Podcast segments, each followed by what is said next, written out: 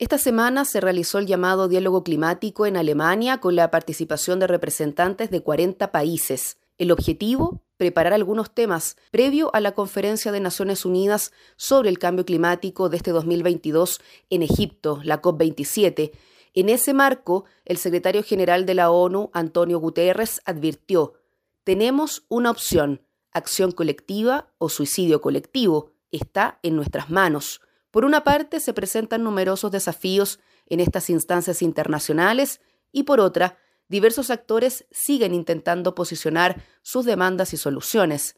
Mitzi Cortés es integrante de Semillero de Mujeres Defensoras, Milpa Climática y Futuros Indígenas. Al momento de recibir el premio Global Cities en México 2022, ¿cuáles fueron los principales temas que se buscaban visibilizar? Esta fue la respuesta de Mitzi Cortés. Y entonces desde los pueblos la conversación que hemos tenido es más bien como de empezar a profundizar sobre cuáles son las causas de esta crisis climática, ¿no? Y cuáles son aquellas acciones que se pueden hacer desde ya para empezar a parar a quienes están provocando la crisis, ¿no?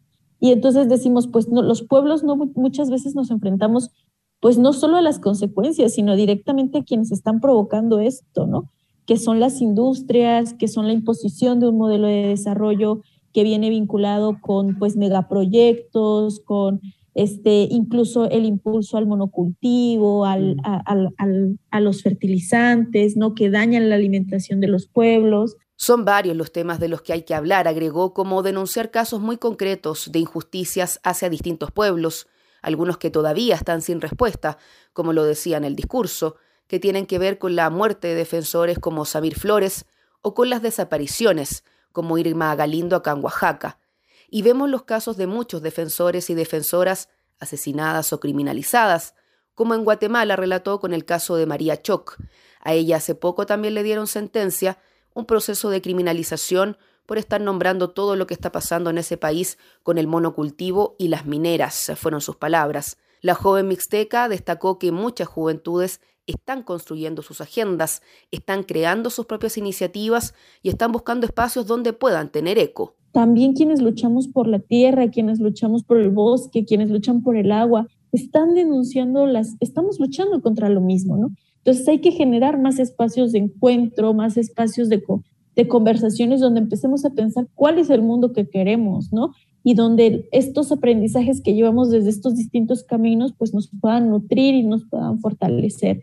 Creo que hay eh, pues muchas inquietudes, muchas ganas de querer, eh, de querer organizarse, pero también hay una búsqueda, ¿no? De, de dónde encontrar ese eco. Y se ha buscado también mucho esta articulación con otros procesos y me parece como como maravilloso, ¿no? En 2021 viajó con un grupo de mujeres indígenas de México a Glasgow para participar de la conferencia de las Naciones Unidas sobre cambio climático, la COP26.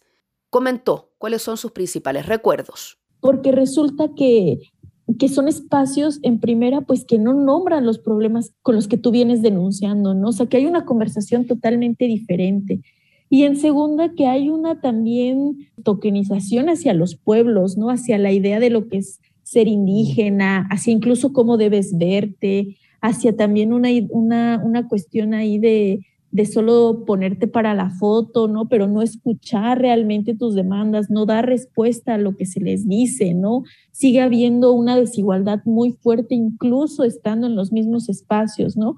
De racismo también. Mitzi Cortés estudió Ciencias Políticas y Administración Pública en la Universidad Nacional Autónoma de México, UNAM. En ese momento se creó el proyecto Milpa, pero luego regresó a su comunidad en San Sebastián, Tecomaxtlahuaca. Lamentó que en su territorio hay un proceso de violencia muy fuerte hacia los pueblos para romper con la organización y nuestra identidad. Por un lado, te digo, este acaparamiento de los bienes comunes, por otro lado, organizaciones delictivas, ¿no? O sea, la cuestión de la, de la venta de drogas en nuestros pueblos, incluso de estas organizaciones de que dan créditos y que, y que después eh, cobran un montón de intereses y demás.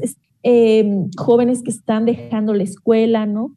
De por sí nuestra comunidad es una comunidad también donde hay una fuerte migración hacia este, Estados Unidos, ¿no? Hacia los estados del norte. Y además, aunado de esto, pues tenemos que agregarle también todo el tema de la crisis climática. Concluyó si desde los pueblos son quienes están planteando alternativas, ¿cómo se pueden incorporar esas voces? Después de la COP, las cosas se ven diferentes, dijo. Hay brechas también desde la teoría y la práctica, pero trabajamos investigando esos mecanismos de gobernanzas. Para Radio Educación, Diana Porras.